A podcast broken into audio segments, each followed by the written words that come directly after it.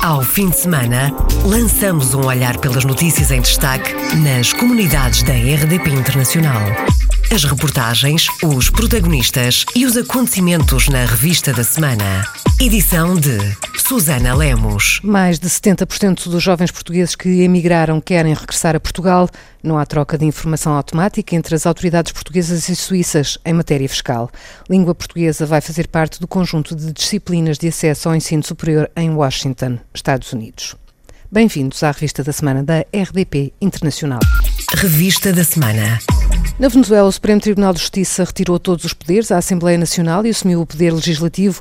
O Parlamento fala em golpe de Estado palaciano e no regresso da ditadura. Sexta-feira à tarde, em Caracas, vivia-se uma calma aparente, mas a preocupação era grande.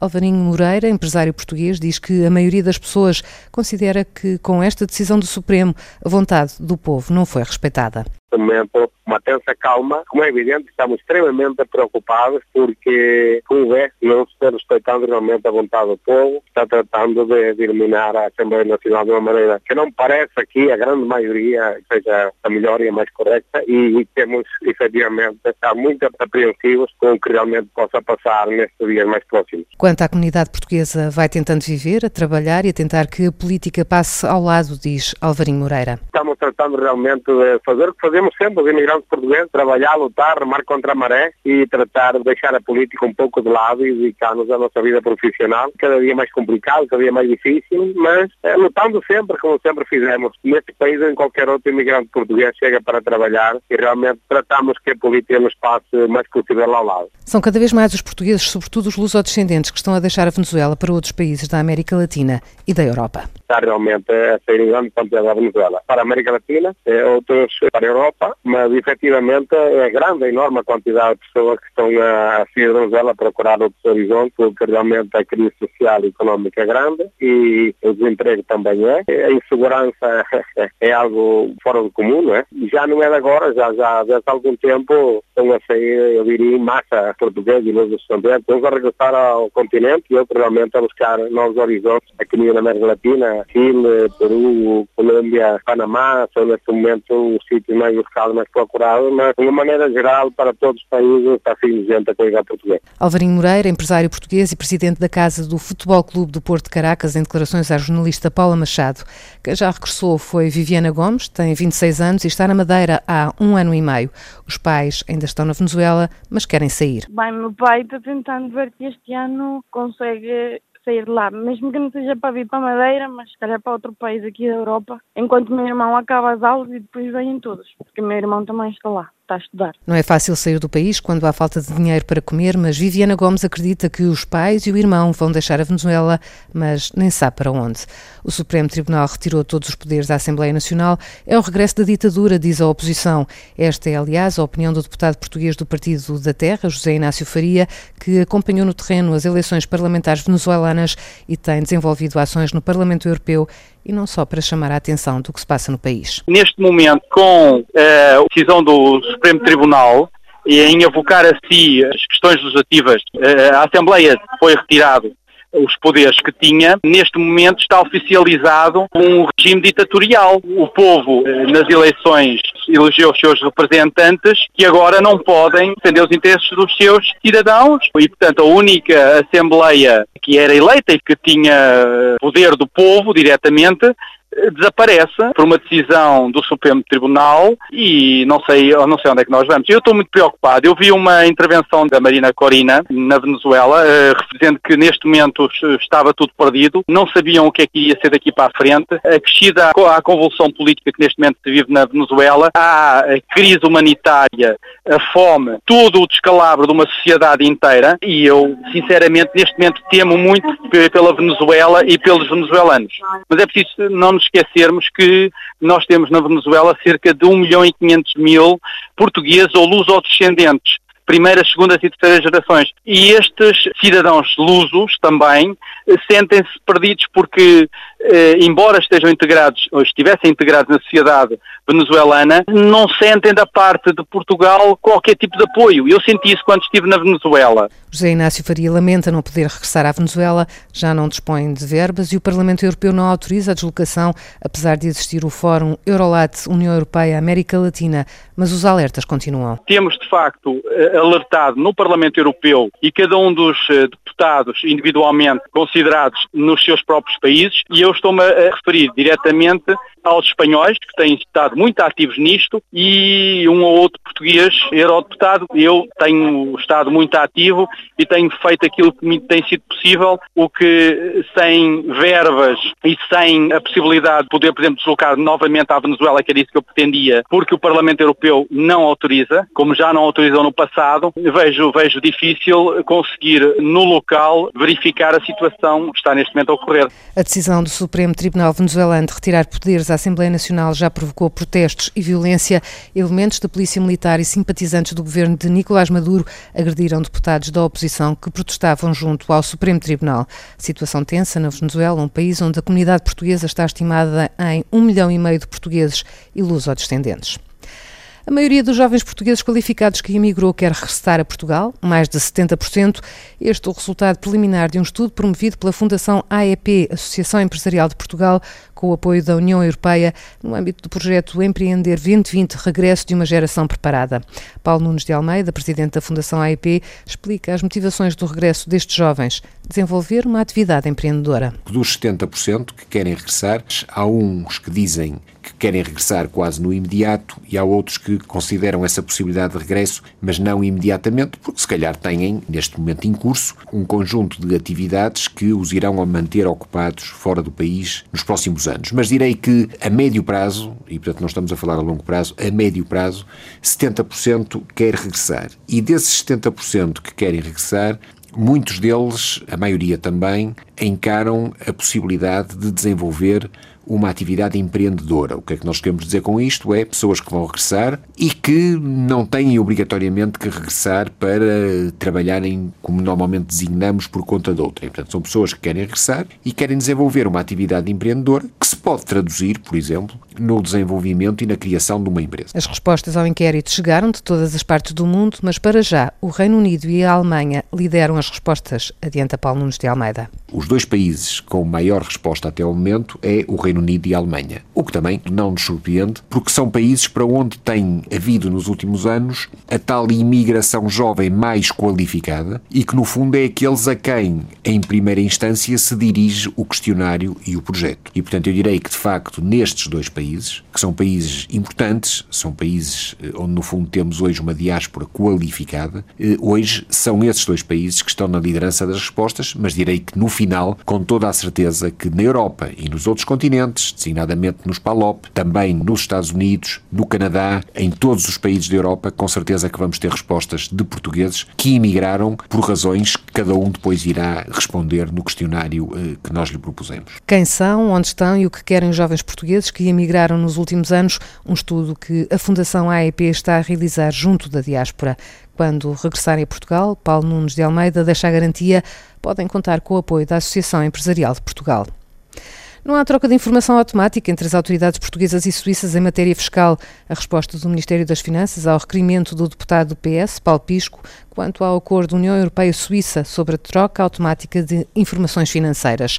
As novas leis fiscais na Suíça obrigam os contribuintes a declararem todos os rendimentos e bens, independentemente da sua origem e localização. Registro para a declaração do Governo de Lisboa. O Ministro das Finanças esclarece que não há troca automática, como disse a RDP Internacional o deputado socialista Paulo Pisco. Não há efetivamente uma troca automática de informações, portanto, os portugueses terão de reportar o seu património, mas o Estado português não transmite automaticamente esta informação às autoridades suíças, a menos que as autoridades suíças façam um pedido expresso para que essa informação seja disponibilizada. No entanto, Paulo Pisco deixa o alerta: se houver dupla tributação, terão de ser os contribuintes portugueses a pedir, junto das autoridades suíças, a análise dessa situação.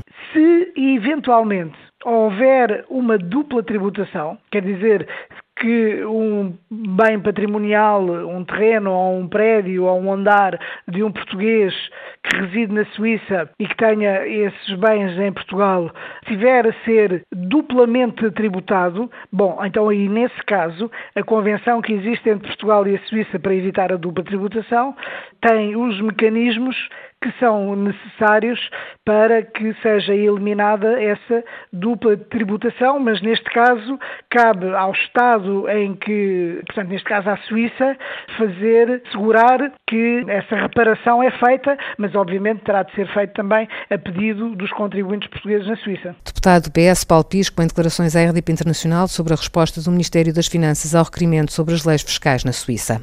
Macau e Portugal vão ter troca automática de informação financeira já partir de 1 de julho. O governo macaense informou que vai passar regularmente informação com o saldo da conta bancária dos portugueses que vivem no território. O atual acordo com Portugal inclui apenas trocas de informação a pedido e vai ser revisto. O secretário de Estado dos Assuntos Fiscais tem agendada para esta semana que entra uma deslocação a Macau. As autoridades macaenses dizem que o acordo com Portugal vai ser atualizado. Em Washington, nos Estados Unidos, a língua portuguesa vai fazer parte do conjunto de disciplinas de acesso ao ensino superior. Notícia avançada pelo Ministro dos Negócios Estrangeiros no Parlamento, na Comissão de Negócios Estrangeiros e Comunidades Portuguesas. Uma das boas notícias de Washington nos últimos dias é o facto de, pela primeira vez, o português figurar nos exames de acesso ao ensino superior, dito melhor, nos exames de fim de ciclo que permitem credenciações para acesso ao ensino superior. Cautela é o que pede aos portugueses que vivem noutros países o ministro Augusto Santos Silva. O governante referiu que o importante mesmo é terem a situação regularizada. A nossa orientação para todos os cidadãos portugueses eh, vivendo em qualquer país é que tenham sempre a sua situação regularizada. Evidentemente que uma das mudanças com a nova administração foi a mudança justamente da política de regularização de indocumentados. Havia uma política da administração Obama e eh, pode acontecer que haja uma mudança nessa política. Vamos eh, esperar, vamos ver e vamos ver se é necessário realizarmos alguma diligência. Agora, todas as pessoas portugueses, vivam onde viverem, devem ter sempre a sua situação regularizada à luz do direito do país em que residem. Ministro dos Negócios Estrangeiros, Augusto Santos Silva, sobre os portugueses indocumentados. Conselheiras das comunidades portuguesas pela Austrália querem aproximação a Macau e a Lisboa. Silvia Renda e Melissa da Silva levaram a proposta ao Conselho Regional da Ásia e Oceania, conselho que decorreu esta semana, que passou na região económica e administrativa. No regresso à Austrália, Silva Renda, agora vice-presidente do CCP Regional da Ásia e Oceania, diz que o primeiro trabalho será a criação de uma rede de contactos entre todos os portugueses na Austrália e na Nova Zelândia. Queremos criar uma rede de contactos com os vários profissionais portugueses aqui na Austrália e na Nova Zelândia, para termos mais comunicação com os profissionais portugueses que estão envolvidos na parte de investigação e noutras áreas, para juntar as várias partes da nossa comunidade. No momento ainda há um bocadinho de divisão entre os que já estão aqui na Austrália há muito tempo e os que estão a chegar agora nestes últimos anos e acho que há uma grande oportunidade de juntar essas duas partes da comunidade. Isso é um ponto. O outro é sensibilizar a comunidade que é importante que estejam recenseados e que é importante quando a data chegar, que participem nas eleições e que votem. Por isso também o ponto que fiz em relação à proximidade na parte política, que é importante que as pessoas compreendem as várias políticas e os partidos e as suas intenções para que quando têm que votar estejam mais informados e possam uh, participar de uma maneira mais ativa. No entanto, a grande prioridade é a criação de uma política de proximidade. A política de proximidade com as comunidades que se encontram fora de Portugal deve ser a primeira prioridade para todos nós. Para nós é, é, é também a proximidade dos nossos vizinhos, não é? De, de Macau, de Timor e dos vários países de, de, língua portuguesa, para podermos partilhar informação e dar apoio uns aos outros, aqueles que têm mais apoios, darem apoio àqueles que têm menos. É essa realmente a nossa intenção. Silvia Renda, Conselheira das Comunidades Portuguesas pela Austrália, em declarações à RDP Internacional sobre o Conselho Regional da Ásia e Oceania que decorreu em Macau. No encontro que contou também com a participação do secretário de Estado das Comunidades Portuguesas, a conselheira por Macau, Rita Santos, foi eleita presidente do Conselho Regional da Ásia e Oceania e Silvia Renda, vice-presidente. No Brasil, o Espaço Cidadão já está a funcionar. Em São Paulo, a inauguração contou com a presença do Ministro dos Negócios Estrangeiros e do Secretário de Estado das Comunidades. O conselheiro das comunidades de Santos, José Duarte, diz ter sido um dia excepcional para a comunidade portuguesa. Explica porquê. Foi realmente um dia é, excepcional aqui para a comunidade portuguesa de São Paulo, porque vai beneficiar muitos, milhares de portugueses que precisam de documentos e têm uma certa dificuldade. Os mais, os mais graves são são os problemas de nacionalidade, uh, os netos querem ter também a nacionalidade. Esses já estão sendo resolvidos com uma certa eficiência, porque o consulado de, São Paulo é um consulado que funciona muito bem. Felizmente, funciona muito bem. José Eduardo, Conselheiro das Comunidades de Santos. E precisamente em Santos decorreu o Conselho Regional das Comunidades Portuguesas da América Central e da América do Sul. António David, Conselheiro das Comunidades, a RDP Internacional falou de alguns dos temas em debate. Os respostas consulares, atendimentos consulares, vai ser uma, da, uma das primeiras pautas. Depois, a, a, atraso de documentações de cidadanias que está com muito atraso, alguns casos mais de um ano. Temos também da língua portuguesa no estrangeiro, que não é o caso do Brasil, mas é o caso nosso da Venezuela, Argentina Uruguai, da língua portuguesa. Temos também o problema da cidadania para os netos portugueses. António David, Presidente do Conselho Regional das Comunidades Portuguesas na América Central e na América do Sul. Ao fim de semana, lançamos um olhar pelas notícias em destaque na nas comunidades da RDP Internacional. As reportagens, os protagonistas e os acontecimentos na revista da semana. Edição de Susana Lemos.